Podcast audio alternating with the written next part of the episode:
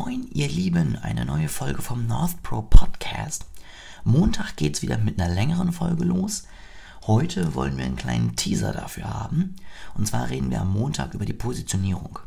Das heißt, wir gucken uns das Umfeld an, wir gucken uns äh, den Wettbewerb an, Trends, die Konsumenten und entscheiden dann, wo wollen wir hin und was macht uns letztendlich besonders. Und ein Beispiel für erfolgreich funktionierende Positionierung, zumindest vom wissenschaftlichen Gedanken her, ist Moja.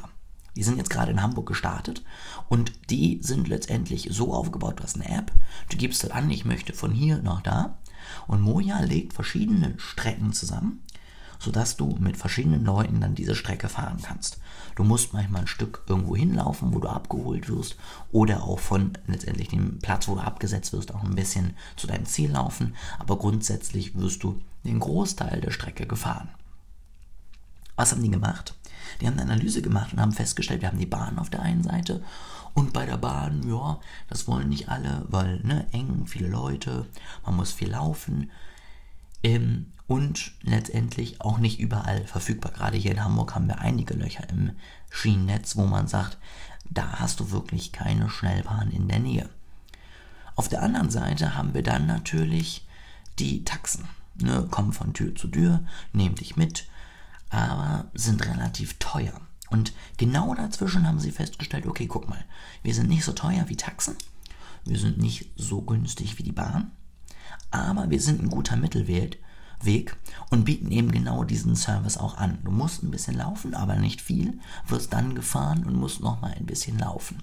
Zusätzlich eben kombinieren wir Fahrten, das ist gut für die Umwelt, besser als wenn jeder mit seinem eigenen Auto fahren würde und natürlich langfristig auch gesehen, wenn irgendwann Autos anfangen selber zu fahren, ein unglaublich rentables Geschäftsmodell. Warum habe ich am Anfang diese Einschränkung mit dem theoretisch gut? Durch mehrere Klagen und ein bisschen Stress mit den Taxifahrern ist es letztendlich so, dass sie nur mit 100 Autos unterwegs sein können im Moment.